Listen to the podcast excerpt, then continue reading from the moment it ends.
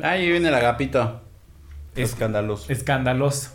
Bueno, uno sí es escandaloso. Y ahorita está triunfando así en las grandes ligas. Entonces es como de, wow, qué padre. Ah, ¿sí sabes bolista? Pero ¿cuándo tú vas a hablar de tu comunidad? ¿Cómo crees que, este, tu nueva relación? O sea, pues es que si lo digo, pues nada más me van a encasillar en esto. Pero ellos también van a reírse de ti. Somos personas reales, somos personas, a veces sacan sus guarradas, a veces están muy elevadas. Así es la vida. No, un gay no quiere escuchar las penas de nadie porque... Ya tenemos suficiente. Exactamente. A partir de este momento inicia Los gays iban al cielo, el podcast donde destruiremos todas las ideas católicas que tu mamá y tu abuelita te contaron cuando les dijiste que eras gay. Sí, que eras gay. Comenzamos. Hola, ¿cómo están? Bienvenidos al episodio número 25 de Los gays iban al cielo. 25, igual que mi edad, igual que... ¿Hace cuántos años? igual que mi edad hace 5 años. Qué bueno que lo... ya estamos en septiembre, amiga. Qué cosa. No, nombre de veras. Ya sé. Nombre de veras. Eh, les quiero presentar a la persona que acabo de conversar con ella, interactuar, que ya, ya la escucharon hablar, ya la escucharon reírse.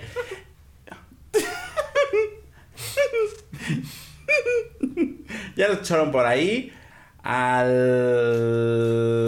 Chayan de mi Ricky Martin. Claro que sí, cómo no con todo gusto. Arroba R Manuel Bello G en todas sus redes sociales. Exactamente. Muchas gracias, amiga. No, hombre, nos vamos a Te poner... hice un favor, ¿eh? No, hombre, no, claro. Le Sí. hiciste un favor a ellos, obviamente. Nos vamos a No, poner contemporáneos. ¿Por qué? Vas a ver el mío. Vas a ver el mío nada más. Este, muchas gracias, amiga. Pues sí, ya estamos en el episodio 25, ya estamos en septiembre, ya estamos. Muy patrios eh, esta semana, ¿eh? O sea, muy, muy, muy patrios. Y este, ya que el pozole, que la garnacha, que. ¿Cómo le llaman aquí? Este. Esa es la tortillita con salsa. La chalupa. Ah. Es que en- en- allá en mi rancho son garnachas, amiga. Aquí son chalupas. Toda la comida son garnachas. No. Hay un antojito en específico que se llama garnacha. Es como la chalupa, pero más grande. Es correcto, amiga. Que sí, bueno, toda su comida mexicana, vida por haber. Esta semana se rompe la dieta. De, pues mira, desde este mes hasta diciembre, enero, se rompe la dieta. O sea, ya empezaron las. Y yo nunca le empecé, entonces. No, y no, y ahorita viene toda la comedera. Uh, chica. Deliciosa. Pero hoy vamos, bueno, antes de empezar el tema, este, quiero presentarles a la Vicky Rufo de mi Maribel Guardia.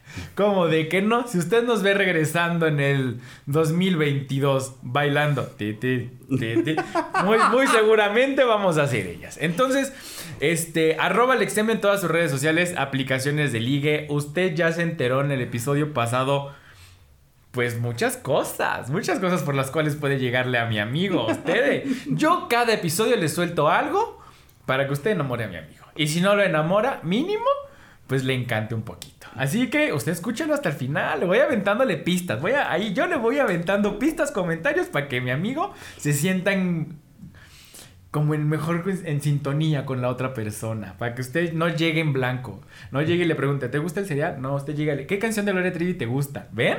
Yo les digo pistas, yo aquí les estoy es enamorándonos, ¿por qué no? este, Penélope Menchaca. No, este, hoy vamos a hablar de de, ah, no, espérenme, antes de que vamos a hablar. Arroba Alexemio en todas sus redes sociales, aplicaciones de ligue. Bienvenido, arroba Alexemio. Muchas gracias. Divagaste, divagaste, pero regresó. Regresó. Regresó, al punto, eso es lo importante.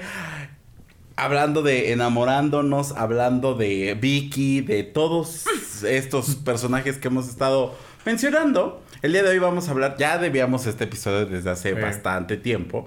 Vamos a hablar de la representación LGBT en los medios de comunicación.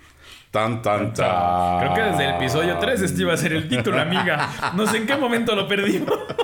Pero regresamos a él. Regresamos. Y así, de ahora en adelante, ya no vamos a tener que decir después. Ya los vamos a tener que mandar a este episodio. Sí, sí, Entonces, sí. si usted viene de un episodio más adelante, hola, ¿cómo está? Muchas gracias por escucharnos, por vernos. De- los que vienen del episodio número 700, hola, ¿cómo está? así empezamos. Así, sí, sí, sí. Así empezamos con todo esto chiquito, así empezamos. Ya después, si nos ven irreconocibles y con el votos de encima, seguimos siendo los mismos. Pero no diríamos nombres. por ejemplo. Por, ejemplo. sí. Pero bueno, vamos a hablar de la representación LGBT.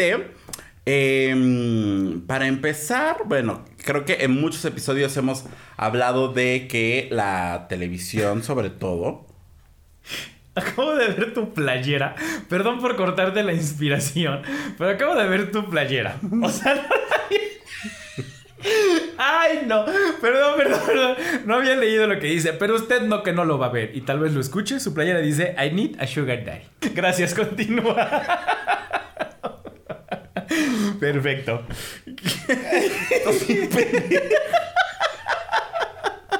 Ay, no lo había visto, te lo juro. Tengo como tres años con esta playera y apenas. Yo pensé que era como esta. Es que me quedaron las letras y pensé que eran esas como de las de Acapulco y así, de Cancún. De me trajo un no sé qué de Cancún. Esto. O sea, en la vida. yo, en la vida, Ricardo. Dije, pues qué raro. ¿Qué por qué dije, pues qué raro, ¿qué ha traído? Y yo, por eso me quedé viendo así. Yo, ah". Pero bueno, ya, regresemos al tema. Perdón, perdón, así soy yo, así soy yo. se sabe. distraída, dispersa. Mi historia de vida es todo así, de arriba para abajo. Un eh, montaña rusa. Sí, claro. Una montaña Perfecto. Pero bueno, regresando al punto, a lo que estábamos hablando. En muchos episodios hemos dicho que los medios de comunicación pues han mandado mensajes muy incorrectos, han reforzado estereotipos muy incorrectos sobre la comunidad LGBT y que estos mismos pues han hecho que personas, comunidades, países pues se hayan hecho una percepción o una idea de lo que es una persona LGBT, principalmente como siempre vamos a hablar de las personas gays, porque pues uno es gay. Entonces, pues siempre ha habido como estos mensajes, ¿no? Desde cómo lucen físicamente, desde a qué se dedican, desde cuál es su personalidad, desde qué, hasta dónde sí y hasta dónde no la representación de los personajes dentro de las historias, ¿no? Así como las personas que son LGBT en los medios de comunicación o en el medio artístico, pues las oportunidades que pueden o no pueden tener para este, realizar sus proyectos, ¿no? Exactamente, sí. Y que obviamente... ya se fue. Ya se fue. No, y que obviamente creo que salió el tema en algún en el capítulo, no recuerdo qué número, porque hablamos algo de unas películas. Entonces, obviamente esto viene con toda una historia y nosotros crecimos viendo, pues, este, Televisa, TV Azteca, crecimos viendo películas, este que pues no tenían todo el contexto posible y no se podía como como eh, hacer públicas ciertas cosas. O caían, como lo decíamos en el episodio pasado, en ciertos estereotipos que sí, sí bien se practicaba por personas LGBT, pero no era la representación de una persona LGBT, ¿no? Entonces, y ahorita que, bueno, hay redes sociales y hay N cantidad de medios, internet, para no decir redes sociales, está el internet que ya puedes mandar diferente tipo de contenidos. Entonces, creo que sí es importante que la representación o la información que se esté lanzando sea la adecuada. En el sentido de justo no volver a, a hacer peyorativos ciertos conceptos o hacer este burla o hacer mofa de ciertos contenidos, porque justo eso es lo que lo que anteriormente y nos, lo que nosotros de, pues de chamacos consumimos. O sea, el claro ejemplo está en que en la barra de comedia de la noche salían dos, tres personajes que ponían, pues eran en cierto caso una representación de un niño femenino y creo que también era una persona este eh, laboral igual femenina que hacían mofa y hacían ellos lo veían como Burla. Exacto. Es lo que decía. Ellos lo veían como sátira. O sea, como de no, es que es sátira solamente de la sociedad. No, a ver, una cosa es sátira, porque justo esto es lo que están haciendo muchos estando peros, muchos este, de la comedia de pie. están haciendo estas sátiras que también ellos dicen, claro, yo tengo que aterrizarme en el. En, en la era en la que estoy. O sea, no puedo hablar, hacer un chiste que iba dirigido a la gente, a la generación de los noventas, ochentas, que se reían y claro, y ahorita la generación que me está viendo va a decir como de, oye, no, eso es totalmente incorrecto. Y no porque digan, ay, es que ya nada les gusta. No, no es que no nos guste, simplemente que la conversación es diferente. Entonces, estos, estos, esta burla que hacían de los personajes, a muchos nos afectó de cierto modo. Nos afectó en el que nos decían, ay, es que tú eres tal personaje. Y tú de... Ahí viene el agapito. Exacto, ahí viene el... ¿Cómo se llamaba el mesero? Paul. Carmelo y Paul. Paul y Carmelo. Y que era como de, ay, es Paul, ay, Carmelo. Y era como de... Y a mí me decían, no, o sea, yo no soy eso. Porque obviamente yo sé que de chiquito era una persona como muy femenina. Entonces me decían así, yo de, no, ¿por qué me dices eso? Que no sé qué. A mí me enojaba y, no me gustaba, pero... Y la gente lo usaba para, pues, para hacerme burla. Para reírse de ti. Exactamente. Entonces, creo que es importante trasladarnos justo a ese contexto para que vean por qué es importante los contenidos que están haciendo, realizando o que ustedes están consumiendo también. Eh, es importante saberlos digerir, ¿no? Saberlos, este desmenuzar para saber qué es correcto y qué no es correcto, ¿no?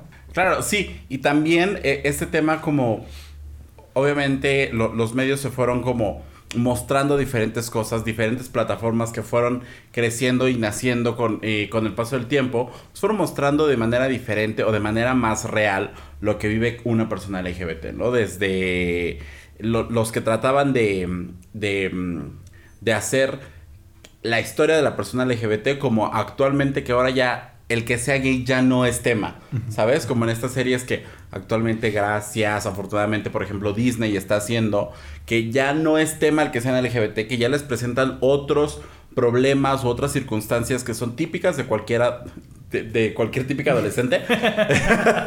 ajá, pero de cualquier adolescente que ya el que sea gay es una cuestión aparte, ¿no? Antes, obviamente, conforme fue pasando el tiempo, el que era gay era el problema principal, ¿no? O era el, tema, el meollo del asunto, porque era necesario mostrarlo. Ahora ya estamos pasando a la etapa de la normalización, en la que ya mostramos a las personas, obviamente, de diferentes formas. Y pues que eso también favorece a que las personas o las generaciones nuevas ya lo vean como algo muy normal, ¿no? A mí me tocó estar en una en una reunión donde había personas de generaciones más, eh, más abajo que la mía, obviamente. Y, o sea, justamente ya la conversación de ellos era como de, ah, pues sí, X, el género, ya hablaban así como, voy a volver a, regresar a temas, ¿no? Pero eh, fue así como de, hola, buen día a todos, no hay problema, o sea, y nadie dijo nada, y, o sea, fue como que si llegas con una persona, personas de 45 años, llegas y dices todes, les crashea el mundo, ¿no? Entonces, justamente pues es mostrar como estas diferenciaciones. Vamos por partes, ¿no? Porque hay mucho. Porque hay mucho que desmenuzar en estas cosas, ¿no? Sí. Primero, como bien lo decías, el tema de la comedia. Eh, eh, el mensaje era como que el gay tiene que ser el chistoso. El gay es el chistosito, el que te da el, toque cómico. Y no el, toque cómico desde su perspectiva, sino de que él era el chiste. Exactamente. Entonces ahí la conversación iba como de pues la, los medios nos estaban dando permiso o les estaban dando permiso de burlarse de las personas LGBT. Exacto, sí, o sea, nosotros éramos es que nosotros no éramos los chistosos, nosotros éramos el chiste. O sea, justo ese era, ese era el problema. Nosotros éramos el chiste de, de, de toda la, o sea, de toda la redacción o de todo el contenido que estaba surgiendo. Es como de, y era como, las mujeres eran la, la parte sexual y los hombres eran la parte dominante. Entonces, o sea, si, como, como bien lo dijiste, si nosotros, bueno, si ellos lo estaban haciendo estaban dando el ejemplo de que lo podían hacer todos, porque obviamente era un contenido que se consumía, o sea, digo, no había tantas plataformas, también hay que entender como ese, e, ese back, ¿no? O sea, que no había tantas plataformas, no había tantos, apenas empezaba, creo que el cable, o sea, ¿no? O sea, pero si no, solo te quedabas con eso y no todos estaban en disposición de contratar un servicio de paga porque eran, pues sí, elevados. Ahorita ya con tanta competencia ya es diferente, pero sí eran muy elevados y era como de, pues ni modo, era lo que se podía ver. O sea, y no había como esta... Era lo que había y lo que nos presentaban y lo que se podía consumir porque tampoco incluso la oferta de canales eh, de manera libre o abierta era tanta, ¿no? Creo que ahorita hasta en la televisión abierta hay bastantes este, ofertas que antes pues nada más era el canal de las estrellas, eh, Azteca, y en algunos lugares el 5 y en algunos lugares el, 9 y tu televisión local, pero tu televisión local era nada más el matutino y los noticieros. Lo demás era relleno de las televisoras grandes, ¿no? Entonces, bueno, de las televisoras matrices. Entonces, pues no había tampoco mucho para donde moverse. Exactamente, sí. Y regresando a lo que dices de que vamos con el principio, que era lo que nosotros consumíamos, yo recuerdo, aparte de este programa de, de la escuelita y de... No me acuerdo cómo se llamaba el otro. Recuerdo que había dos, tres personajes, este, muy, pues, icónicos, puedo decir, en esa época.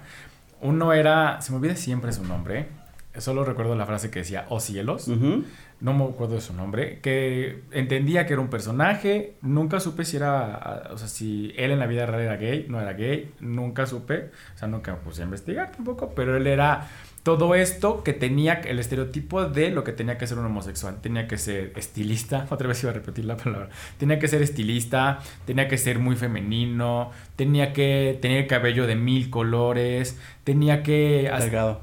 Delgado, exagerar todo escandaloso. Escandaloso. Bueno, uno sí es escandaloso. Este, escandaloso. Eh, y hablar de temas como hasta cierto punto banales de chisme, de, ¿ya viste que tu esposo, o sea, ¿sabes? O sea, como este de que no podía ser, una persona gay no podía ser... Seria, formal. Exacto. Totalmente, totalmente, ni letrada, ¿no? Entonces, ese es un personaje que recuerdo. Y bueno, otro es el que, que conozco, que ha estado en la tele durante años, que es Pedro Sola. O sea, Pedro Sola siempre fue como este señor muy bien vestido, muy bien, muy formal. Eh, que aunque era femenino eh, en su forma de ser, nunca se permitió decir, soy una persona gay, porque él sabía que estando en el medio del espectáculo, que estando en el medio de los chismes, de la farándula, pues iba a ser se lo iban a comer. O sea, iba a ser atacado por de arriba abajo, en medio y, o sea, directo al corazón, ¿no? Entonces, estaban estos dos polos, de que tenías que ser gay, pero muy, o sea, que no se tenía que enterar nadie, o que tenías que ser el gay, escandaloso, este, femenino y estilista, ¿no? O sea, que también ahí en, el caso que dices de, tío Pedrito, eh, bechototes hasta ahí al lado de Pachapoy, este que, mm, o sea, se podía saber, ¿no? O sea, todos podíamos saber que alguien en la televisión era LGBT, pero no se hablaba de eso. No se decía, no se mencionaba, ni hablar de, de, que salieran del closet ni nada, ¿no? Personajes como Juan Gabriel, como él, como Pepillo, como muchos otros actores que todavía no han salido del closet tampoco, ¿no? Pero muchos que... Alejandro Tomás, sí. Ah, pero él no se sabía, o sea, no era como... Mm, em, sabido. Ajá, no era sabido hacia la audiencia. Obviamente en el medio del espectáculo todo se sabe y todos saben qué onda. Pero, este, ante el público, todos sabíamos que Juan Gabriel era gay. Todos sabíamos que Pedro Solar era gay y que Pepillo. Pero mientras no lo dijeran, todo se podía. seguir con su También de Ricky Martin todo el mundo sabía. Y de, ah, Eduardo Verástegui también, sí, porque también te conocemos a ti y sabemos lo que hacías en los noventas. Y, y, lo, y lo sabíamos, ¿no? Pero como no lo decían, adelante. Y ahora se la pasan rezando ante la Virgen de Guadalupe. Claro. Pero entonces, sí, sorry. Pero era, era, ese tema, ¿no? Mientras no lo digas, tú, mira, ahora sí que calladito te ves más bonito, aquí te mantenemos, tu lugarcito, tú síguele aquí, por acá, por allá. Obviamente protegido por todo un gran equipo para que no hubiera tema, a pesar de que, por ejemplo, en el caso de Pedrito, pues ahí eh, tocaba eh, algunos, en el programa, pues tocaban algunos que podían atacar a otros y la contrarrespuesta podía ser esa. ¿No? Pero pues ahí como todo un, un tema de, de, protección. Sí, sí, sí. O sea, justo era de protección, pero hay que, hay que entender que era protección para el, bien de, de la programa. Claro, Exacto. O sea, justo eh, de, eso es lo que queremos abordar. O sea, no tiene de malo si eran o eran gays, si eran o no femeninos, si ahorita ya no, este, ya están fuera del closet o siguen dentro del closet, no pasa nada. o sea, no es como que queramos sacar siempre a toda la gente del closet porque eso no es nuestro derecho ni de nadie, ¿no? Lo que queremos que se vea es que la gente no los protegía a ellos, o sea, protegía a la producción. Bueno, la producción no los protegía a ellos, perdón. Se protegían. se protegían a ellos porque ellos no podían verse vulnerables, entre comillas, de decir, no, es que tenemos una persona eh, LGBT, una persona gay entre nosotros, nos van a atacar. No, no, no, no, nadie se puede enterar, yo te tengo que llevar tu carrera, vas a hablar esto, vas a decir esto, vas a decir el otro. No puedes decir nada más. Entonces, pero, ¿qué pasa? Que después, en, cuando ya crecimos nosotros, empiezan estas, pues empezamos en la adolescencia, empiezan a salir estos personajes también que empezamos a ver y quién no, bueno, tal vez muchos no, no voy a generalizar, volvemos a decir, no generalicemos, pero ¿quién no ha escuchado RBD? Una cosa es que seas fan otra cosa es que no, pero, o sea, Cristian Chávez en ese momento de su vida, y lo dijo en varias entrevistas, él dijo, yo desde, y ahorita te voy a decir otro, otro, desde ese momento yo ya tenía pareja. Roberto Carlo, que estuvo en una telenovela infantil, o sea, él dijo, yo tenía, yo tuve un novio durante la novela, vivimos juntos y nunca pude decir, tengo novio. Porque si no, les rebotaban su contrato de que, ah, no, pues tienes que ser este, el hombre masculino. Si, te, si tú dices al, al público que eres gay, con la mano en la cintura te digo muchas gracias y a la fregada, ¿no? O sea, Que, no, que ahorita que hablabas de eh, Cristian Chávez, también en sus entrevistas cuenta que muchas, o sea, cuando le llegaron a extorsionar de que le iban a sacar lo de, lo de, lo del matrimonio, bueno, que se había casado, justamente su respuesta fue, a mí me hubiera encantado a los 13 años tener un referente de una persona que dijo, soy gay y, po- y poderme identificar con él, que era justo lo que no había, lo que no, nosotros no tuvimos esa oportunidad, que ahora tienen muchos chicos, ¿no? Y que por lo tanto crecimos con ese, eh, de que era malo, de que estábamos mal, de que había algo malo con nosotros, porque solamente teníamos un referente que era este estereotipo que nos crearon de este personaje que, que mencionaste, ¿no? Entonces, y solamente podíamos aspirar a ser estilistas, solamente podíamos aspirar a ser meseros y a diseñadores de modas. Nada más. No había alguna otra eh, co- cosa a la que nos pudiéramos eh, dedicar, ¿no? De pronto llega este hombre, Cristian Chávez, que llega y dice, sí, soy abiertamente homosexual, sí estoy casado. Y sí, pertenezco al grupo musical más importante del mundo en ese momento. o sea, que dijeran, no, cantaban o no cantaban, eran el más exitoso. Sí, claro, eh, que estaba generando ganancias por doquier, pero también pertenecía a la telenovela más importante del mundo, vendida a un chorro de países, Claro. eh, a la serie, o sea, ya se nos abría un panorama y decíamos, ok, también puedo hacer esto, también puedo ser exitoso, también me merezco esto y también me merezco ser feliz, cosa que no nos habían presentado en ningún momento hasta eso. Y a partir de que este señor llegó y nos abrió la puerta y nos dijo, sí, como no, con todo gusto, empezaron a surgir más voces, ¿no? Que eso es básicamente lo que necesitamos en estos momentos. A lo mejor ahorita ya no necesitamos tantas voces LGBT, ¿no? Ya, ya, bueno, tantas voces gays, ¿no? Ya somos un chingo. No, ahora necesitamos más voces trans, necesitamos más voces lesbianas, más voces bisexuales, para que justamente lo que ha sucedido con nosotros de que ya somos eh, más em, integrados dentro de ciertas sociedades, y digo a medio porque en, en otras no lo somos tanto, ¿no? Pero para que empiece a suceder esto con las demás poblaciones LGBT, ¿no? Pero entonces... eh, pero entonces... se me fue la Entonces, no sé, ¿qué vas a decir? Yo te voy a arreglar el cabellito. Pero entonces, la representación. Cristian Chávez.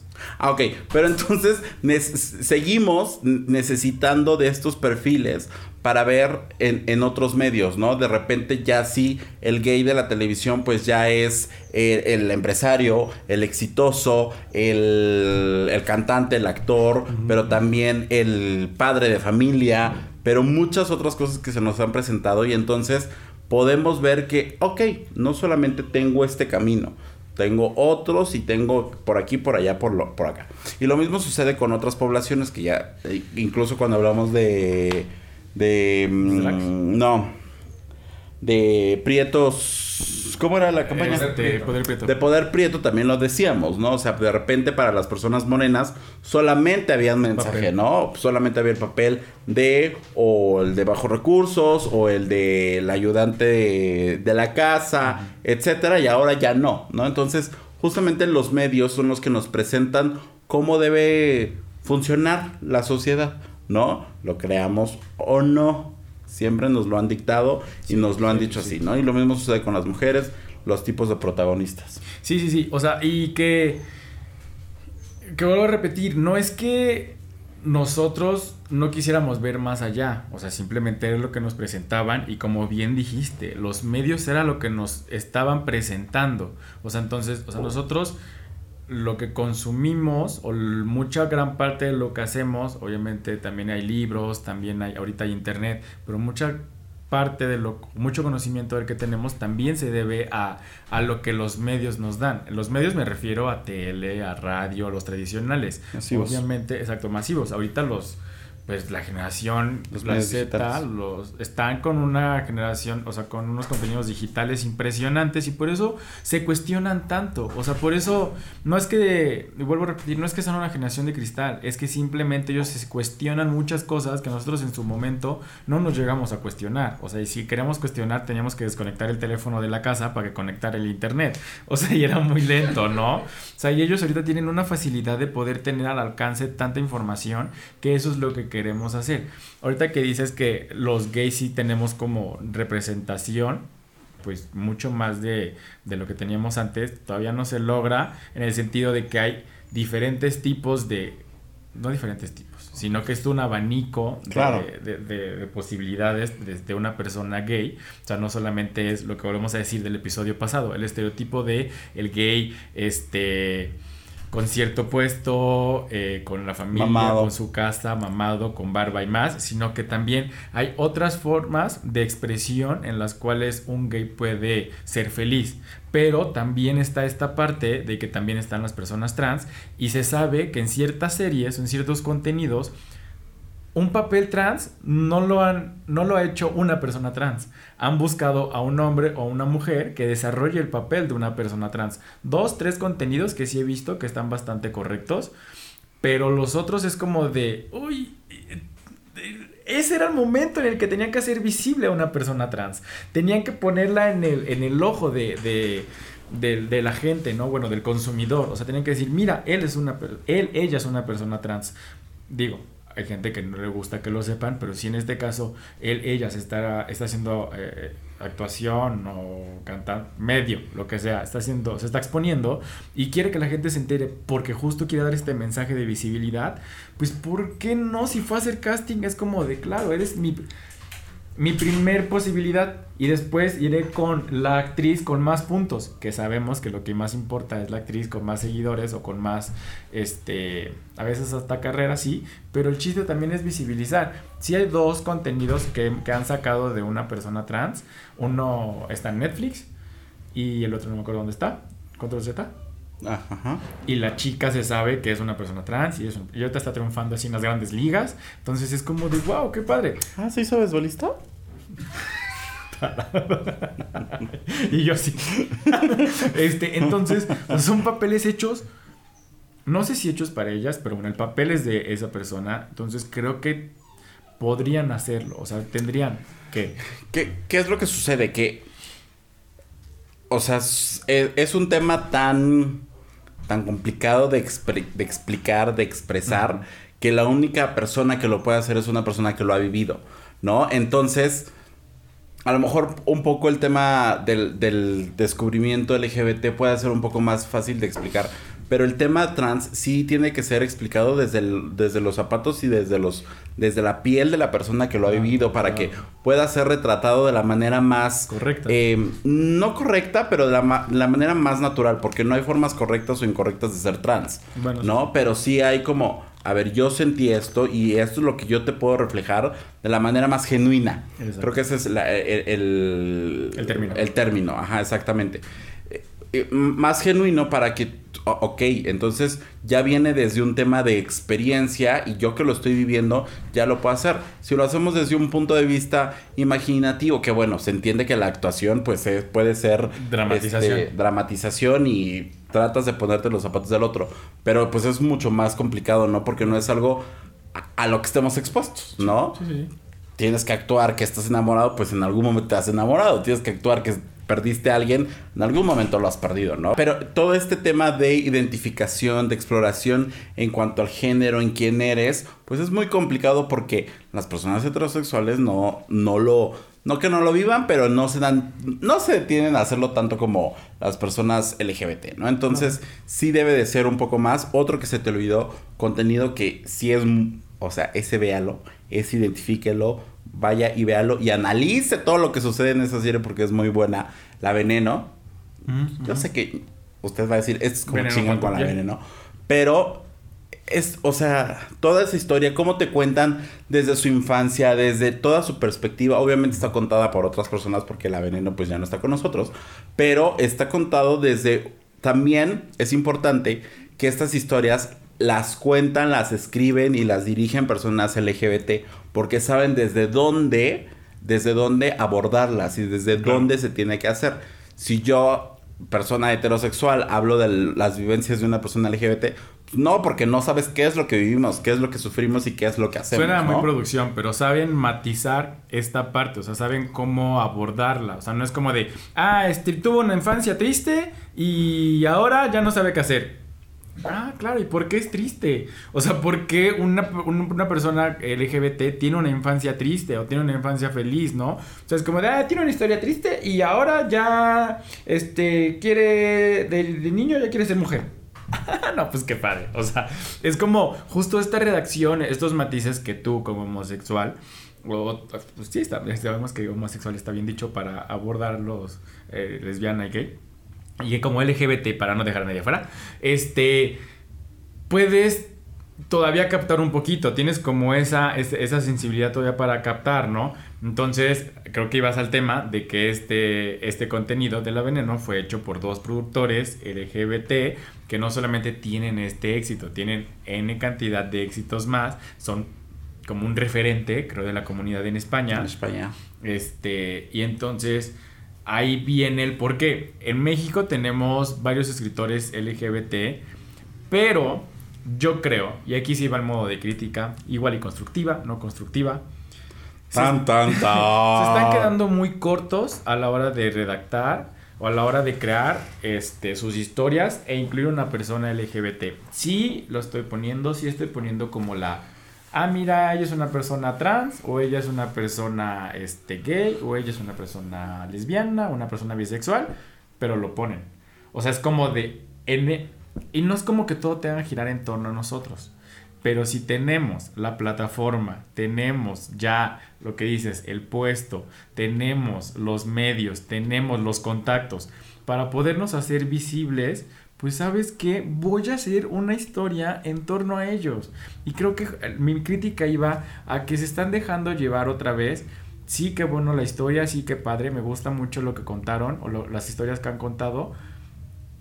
Pero ¿cuándo tú vas a hablar de tu comunidad? O sea, ¿cuándo vas a dejar esa parte de la ambición de si estoy siendo el más famoso y qué padre? Pero ¿cuándo vas a hablar de esta es una historia de gente a la cual yo pertenezco y gente la cual también tiene voz y voto, no solamente el...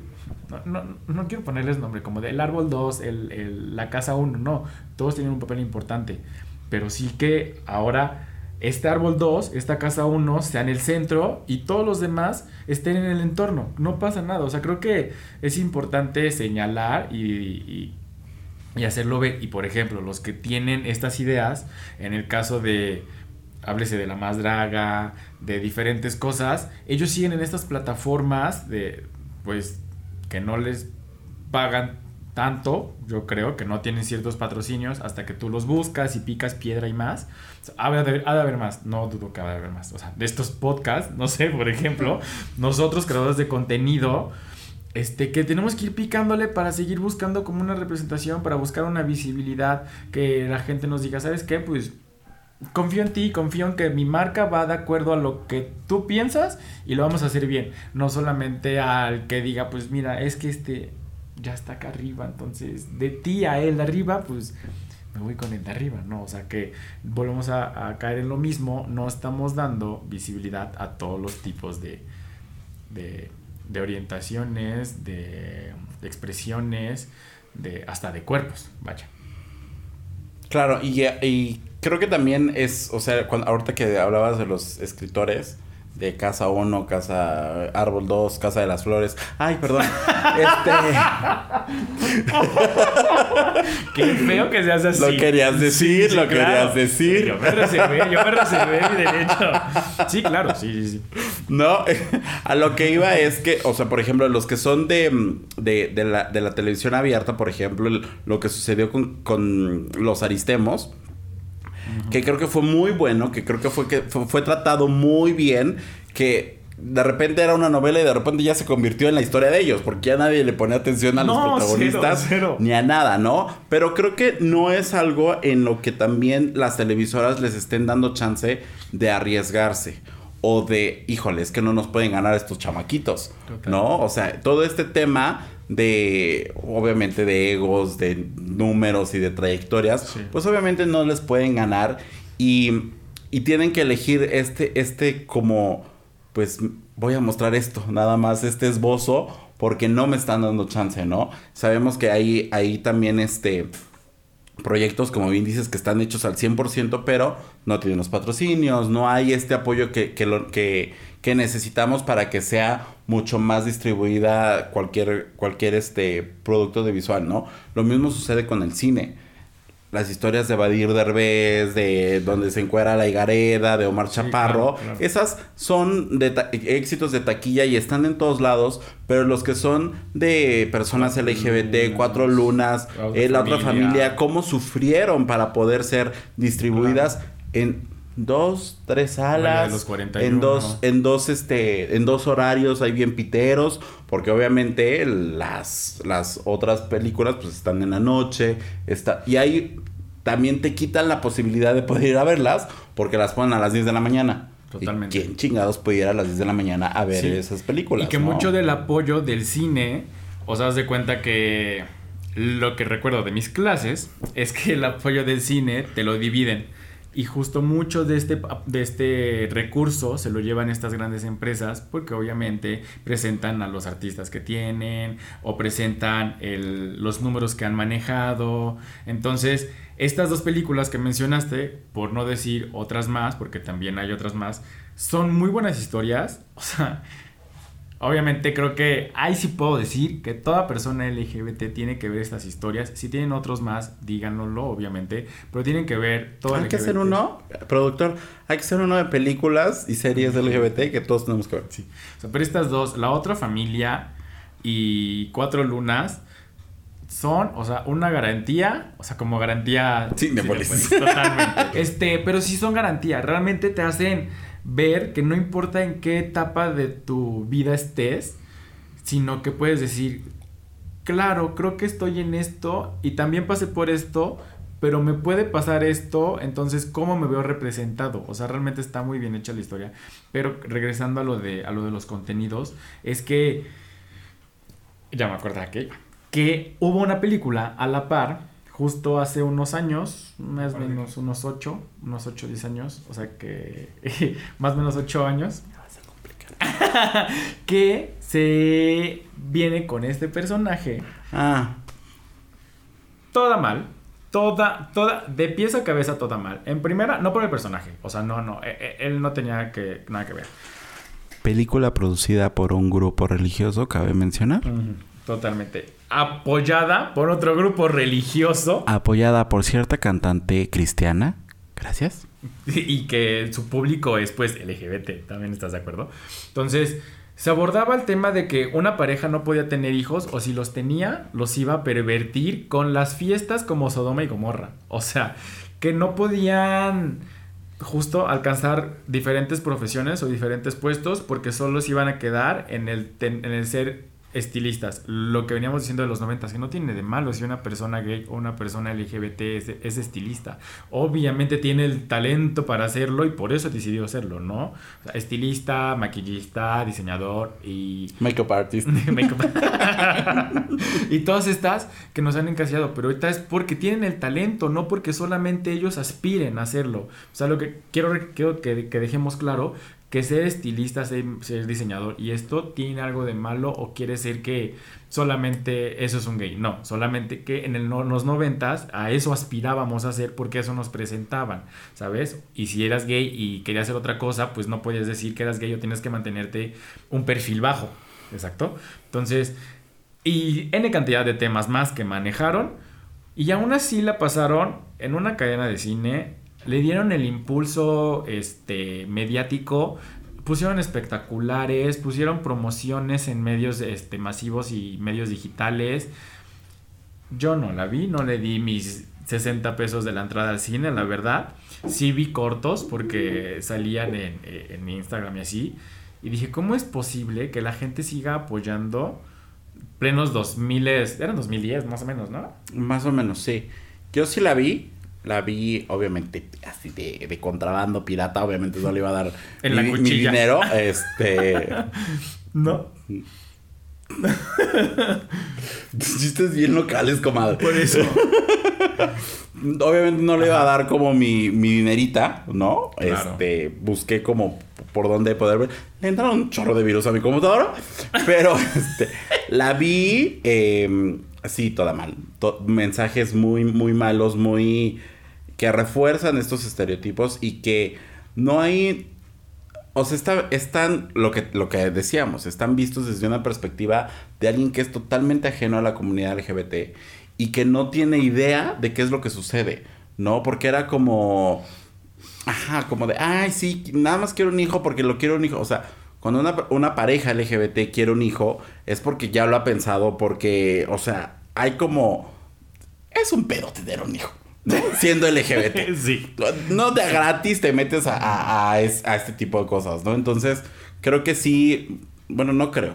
Fue un producto... Lo dije en broma, pero pues ahorita sí ya es en serio, ¿no?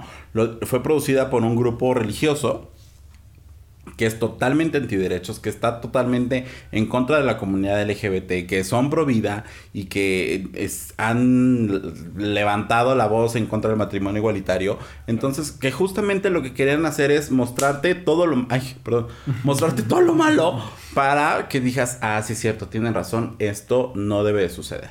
¿no? Y, y, lo contrario sucede con estas películas que muestran una verdadera eh, vivencia de lo que es ser LGBT, ¿no? De nuestros problemas, de nuestras este, eh, dificultades, dudas. de nuestras dudas, de nuestras, eh, pues sí, todas estas eh, mareas, guerras, batallas que luchamos, no solo contra la sociedad, sino con nosotros mismos, a esas pues no tienen el, el impulso que deberían, ¿no? Para que justamente esos mensajes de empatía lleguen al público que deben de llegar. Total. Y que todavía en una de las películas que decimos que recomendamos se seguía como estereotipando que solo podían ser fornidos y así, ¿no? Pero era la forma de poder llegar. O sea, también hay que ver que sí estuvo mal, pero pues teníamos que llegar también por el atractivo visual, o sea, para que la gente nos viera. Sí, que bueno, también en todas las, en to todo el medio es como, güey, nos presentan que a los 15 años ya estás súper mamado, ¿no? Los de rebeldes suponen que eran de 16 años y ya tenían unas barbas sí, impresionantes, sí. estaban bien amazed, mi Poncho Herrera, que te amo y te adoro, pero pues ese no era un chamaco de 15 no, años. Yo a mis 15 años decía, Ay, en la vida eres así. sí, no, claro. Y, y pasando ahora a esta última etapa, creo, que es donde ya tienen más exposición o más medios uh -huh. de cómo ajá, más exposición porque pues ya hay redes sociales, perfiles y bla bla bla, influencers, no influencers, creadores de contenido, no creadores de contenido, pero que también ya están más expuestos a decir, soy una persona LGBT, soy una persona este, abiertamente LGBT o no abiertamente LGBT, porque también se presta que es leído, o sea, también hay que aprender a leer a las personas, ¿sabes? O sea, lo que decíamos en el episodio, hace tres episodios, hay que aprender a leer a las personas. Necesitamos ver que si una persona no es abiertamente LGBT y dices, sabes que yo soy, este, ahorita lo manejan mucho como en el, yo quiero a las personas, solamente que a veces no se dan cuenta que pueden caer en un error de decir, ok, es que si eres gay, pero también puedes decir que mm, eres este no binario porque te gustan eh, los dos pansexual o pansexual sabes es como de de repente pueden llegar que como confundir a su público. Entonces cuando tú lees a alguien que dice no soy gay pero me gustan las personas creo que hay que aprender a decir ah mira es que sí es gay pero no es gay pero realmente no lo hace porque tal vez tiene un contrato o no lo hace porque las marcas que lo están no ayudando porque le están pagando y le están ayudando a pagar todo lo que consume, pues no quieren que sea una persona abiertamente gay. No sé, hay, hay criterios de contenido que obviamente no pueden, o por dos cosas o por más. Yo solo creo que tengo dos. Una, porque crecieron con cierto público y van avanzando, entonces tal vez el público lo está tomando y están abordando ciertos temas. U otra, porque no se los permiten en ese momento decirle soy una persona abiertamente LGBT, ¿no? Y muchos creadores de contenido que sacan a sus parejas y es como de, ah, este, descubrimos que Juanito Pérez y Ernesto Ramírez. Ramírez son pareja. ¿Por qué? Y ponen los screens de las historias de Instagram. Y, o sea, y, y este, se da que ya no es el chiste el ser LGBT. Ya no es el chiste salir del closet, aunque muchos todavía de medios es como de, descubrimos que es, el, es este gay. Pues sí, claro, pero ya no es la nota, o sea, ya no es el, el, el, ¿cómo se llama? La portada, la primera plana, o sea, ya realmente es como de, ah, es LGBT, pero quiere adoptar. Ya no tanto. O sea, es que por eso digo, la tele y las revistas, que sí hay todavía revistas en circulación, aunque mi amiga diga que no, pero sí hay revistas. Para eso vas al súper, para ver todas las revistas. Ah, no, sí, yo, no digo que no haya revistas, o pero sea, las lee. Pero, pero sí las siguen leyendo. Si no, no se, si no, no se hicieran. A ver, a ver, a ver. No, a ver. Están enfocadas a un público y ese público todavía las lee. Nuestras generaciones ya no las leen, pues no podemos decir que no, que ya no la leen. Si no realmente nadie la leyera, pues no estarían ahí. Pero a lo que iba es como, sigue siendo la nota, sigue siendo el, el, el lastre de, de, algunos, de algunos actores o conductores. O sea, sigue siendo el, voy a poner un ejemplo, Lambda y Polo. O sea, sigue siendo... no, no, no, no, pero sigue siendo como de ellos dos. Y se los encuentra y otra vez es como, ¿y cómo, cómo crees que este tu nueva relación? o sea, Ahí te llevaste a dos de, de cajón, o sea, a dos, amigo, a dos. Pero sí, yo no entendía la referencia. ¿Cómo, es tu relación? Y, y, ya dijo esto, ya dijo el otro. Entonces, los otros pobres ya están en otra etapa de su vida. Ya pasaron otras dos, tres relaciones. Y para los medios sigue siendo, estos dos fueron pareja y estos dos, y ahora este habló del otro y este habló del otro. Entonces, sigue siendo la nota. Claro. Sigue siendo la nota que son LGBTs y que tuvieron una relación porque, pues, perdón, pero los novios o exnovios de Galilea ya no son. O sea, ya, ya no. o de Angelique, o de cualquier otra, o de cualquier otro, ¿no? Pero de ellos, a fuerza, tienen que estar ahí sí, sí, sí. picándole. Sí, este, tienes que ir con todo el CV de quiénes fueron y, y por qué, ¿no? Que, que, por ejemplo, es el caso contrario con mi queridísimo Ricky Martin. O sea, con mi Ricky Martin ya dejamos a, a, bueno, algunos dejaron atrás que es LGBT. ¿No? Ya es como de Ricky Martin porque ahí sí, porque todo porque es guapo, porque es atlético, por todo lo que quieras. Porque es Ricky Martin. Porque es Ricky Martin, sí, claro. Pero a lo que voy es que ya el meollo del asunto ya no es que que que es gay o que salió del closet o que tiene hijos. Ya lo perdonamos. Pero porque tiene, bueno, lo perdonamos, ¿eh? O sea, entre comillas. sí, entre comillas. Ya no es la nota porque pues es Ricky Martin, porque tiene el éxito que tiene, pero a estas personas que sí están haciendo algo por la comunidad, porque también Ricky Martin lo único que fue, ajá, soy gay, ajá, tengo hijos, ajá, pero no ha habido como un pronunciamiento, como más cosas que él pueda presentar, al menos a mi parecer. ¿no? Como lo pueden hacer algunas otras personas. Y que lo mismo, o sea, estas personas, por ejemplo, Polo, pues ya los únicos papeles después de que salió del closet, los únicos papeles que le he visto son de personas LGBT. Sí. ¿No? Entonces que de repente también solamente te den esas oportunidades y solamente te encasillen en eso, pues tampoco creo que como persona que se quiere desarrollar en un medio, pues tampoco es conveniente, ¿no? También no es que no lo quieran decir porque el miedo, por los contratos y por todo esto, sino porque pues es que si lo digo, pues nada más me van a encasillar en esto y ya no voy a poder hacer, o ya no voy a poder esperar un Oscar, o ya no voy a poder hacer esto, o ya no voy a poder eh, estos proyectos, o ya no me van a dar oportunidades, que es lo mismo que sucedió igual con Cristian Chávez. O sea, con Cristian, después de, de, RBD, hasta Like fue que dio, dio de, que volvió a salir en televisión. Y de ahí hasta... Y de ahí a la Casa de las Flores. Y ya. ¿No? Y en, y en Nike creo que no era, creo que sí era heterosexual. Bueno, su personaje. Su personaje era heterosexual y en este, en la Casa de las Flores pues sí era una persona LGBT. Pero sí el, el, el tema de todas estas oportunidades que se le cierran a las personas LGBT en cuestión papeles, en cuestión de explotación, bueno, de, de, de poder hacer sus, sus no solamente personajes, sino incluso a lo mejor su música, todo esto, pues también es complicado, ¿no? Porque cuántos artistas, o bueno, cantantes, perdón, LGBT existen que no, no, no tienen ese reconocimiento tan importante como lo, como lo deberían, ¿no?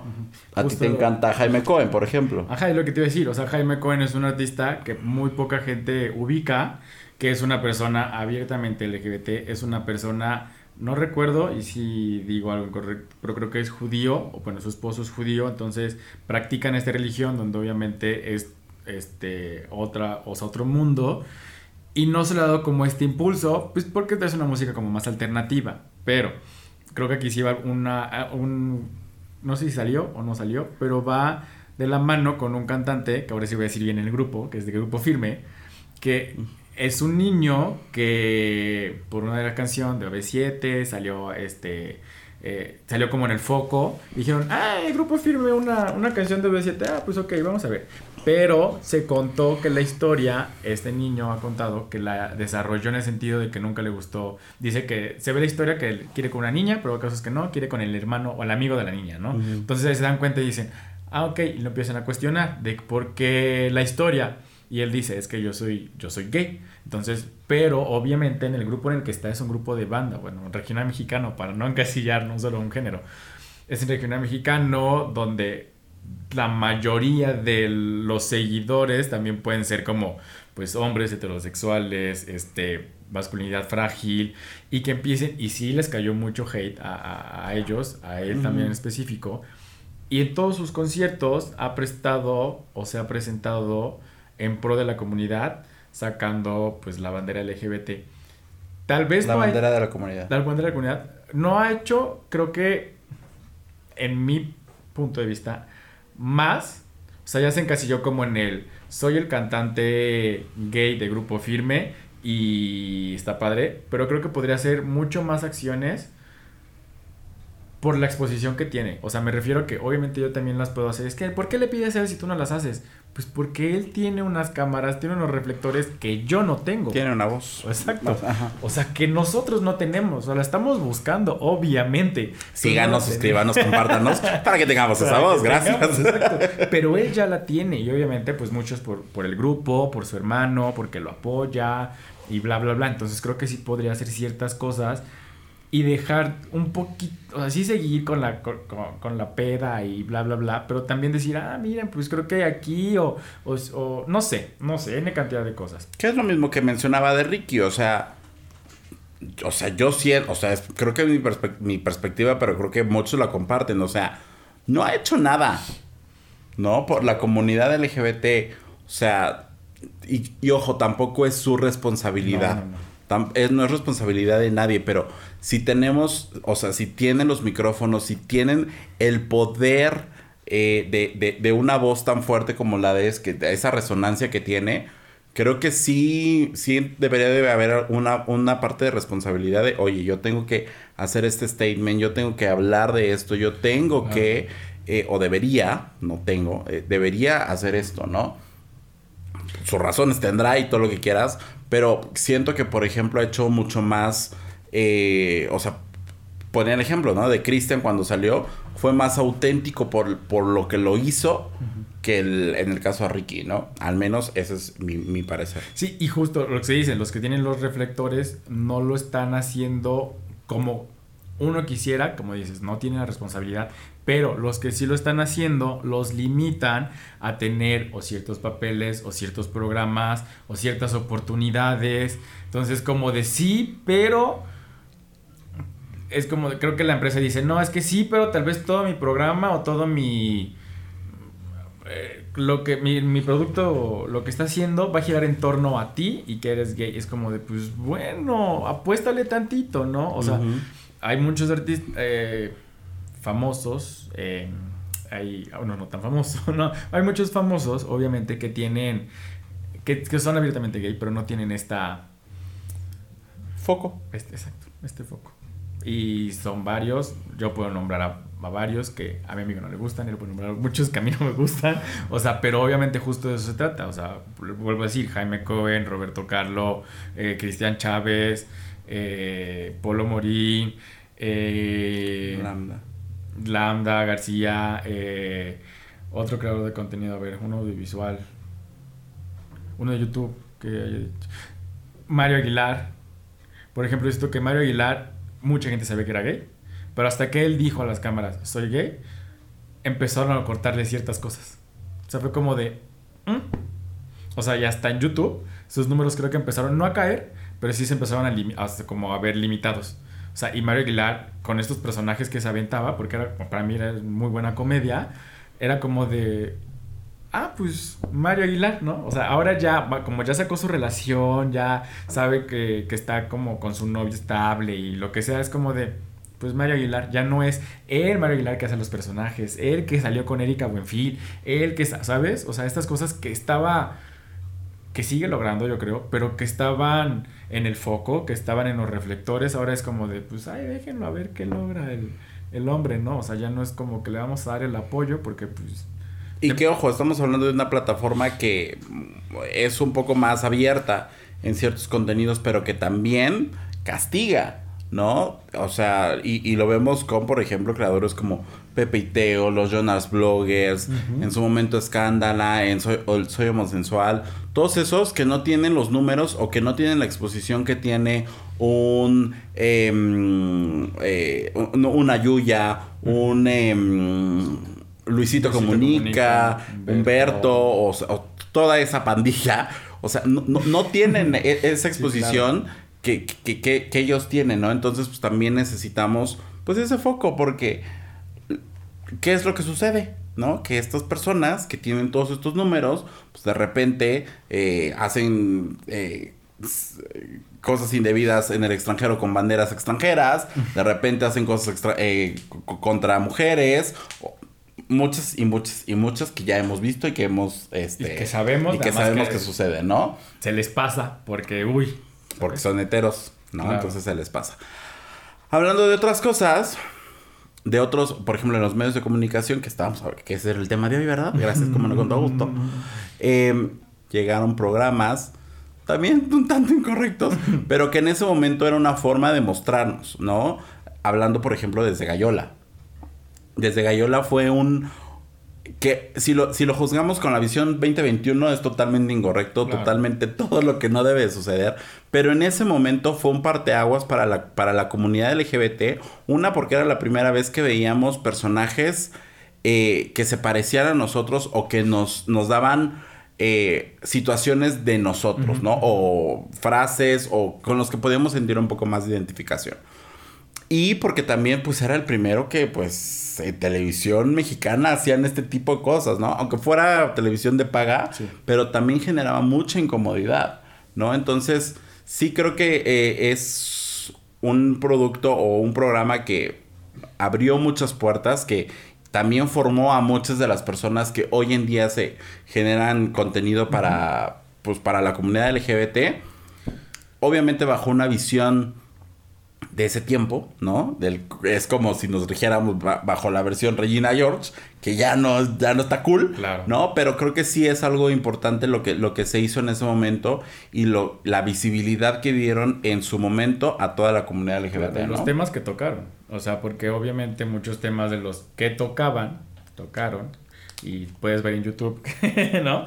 Este, eran justo lo que nosotros queremos hacer, que, que la gente piense un poquito de, ah, mira, ¿y por qué no podemos hablar de eso? Entonces ellos hablaban porque luchaban, de cierta forma estaban luchando contra corriente. Claro. O sea, su contenido, viene la escuela ola que te dice es que este es el contenido que tienes que consumir, eso es lo que, estas son las personas de las que te tienes que burlar, vienen ellos y dicen, no, a ver, ellos no tienes que burlarte, puedes hacer chistes o los hacían los chistes, pero ellos también van a reírse de ti. Entonces, sabemos que la, la ola más grande era como, pues permeaba más, pero ellos no dejaron, y hasta la fecha creo que las personas que estaban en esos programas siguen luchando un poco contra ese tipo de contenidos de forma correcta o incorrecta.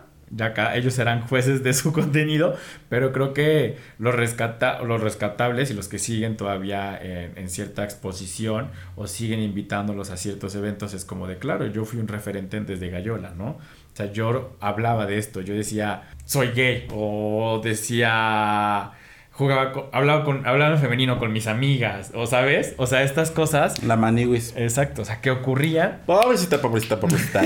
que ocurrían y hasta la fecha se siguen haciendo, entonces, pues, usted consuma un buen contenido. y, que, y que marcaron, o sea, que sí marcaron eh, en este, en es- nuestra generación, un, la- a lo mejor lo que las nuevas generaciones sintieron con un aristemo, ¿no? O con Sí. algún, o con algún, este, otro contenido que esté saliendo con, con Control Z o con lo que sea. ¿No? Entonces, sí marcaron algo que seguramente las generaciones anteriores de los 70s, de los 80s, pues no tuvieron oportunidad de poder tener como ese escaparate para ver un contenido con el que sí se identificaran, ¿no? Entonces, Totalmente.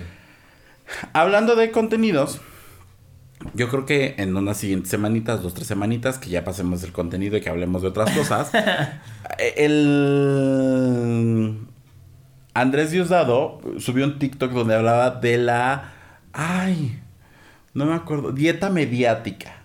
¿De qué? O sea, todo lo que eres como un... ¿Qué? Sí.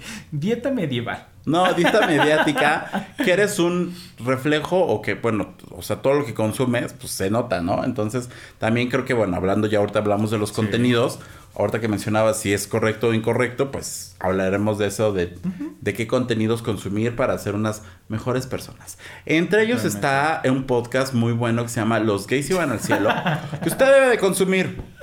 Somos personas reales, somos personas, a veces sacan sus guarradas, a veces están muy elevadas, así es la vida, ¿no? Totalmente. Somos parte de esta personas que tratan de lanzar un mensaje eh, bueno, lanzar un- lanzar un mensaje a través de los medios, que obviamente no tenemos los números y la exposición como bien lo mencionábamos, Claro. pero que tratamos de de no educar, porque no es nuestra labor, cada, es labor de cada uno educar, pero sí de eh, abrir una conversación, de abrirle una duda, de abrirle una...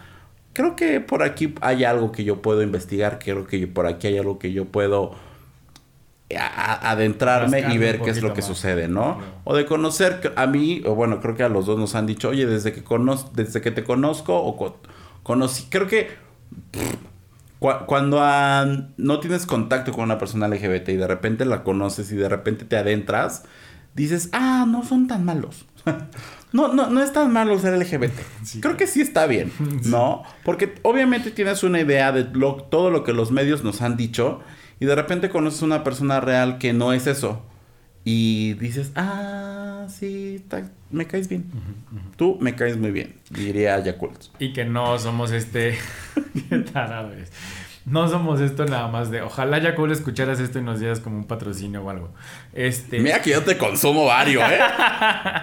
No somos esto de el. Ah, quiero un amigo gay porque son escandalosos y me van a saber este arreglar. Y Me van a vestir. Y me, y me van a, a- a escuchar todas mis penas. No, a veces uno, un gay no quiere escuchar las penas de nadie porque. Ya tenemos suficiente. Exactamente. Entonces. Ya hemos sufrido mucho. no solo vamos a hablar de temas banales, sino que también podemos tener una plática enriquecedora nutritiva. Entonces, pues, usted síganos consumiendo, usted siga, siga con nosotros, siga pues pasándonos qué es lo que ustedes escuchan. Nos vemos, reproduzcanos en todas las, en todas las plataformas de stream como arroba los gays y van al cielo. Eh, Apple Podcast, Spotify, Amazon y Google.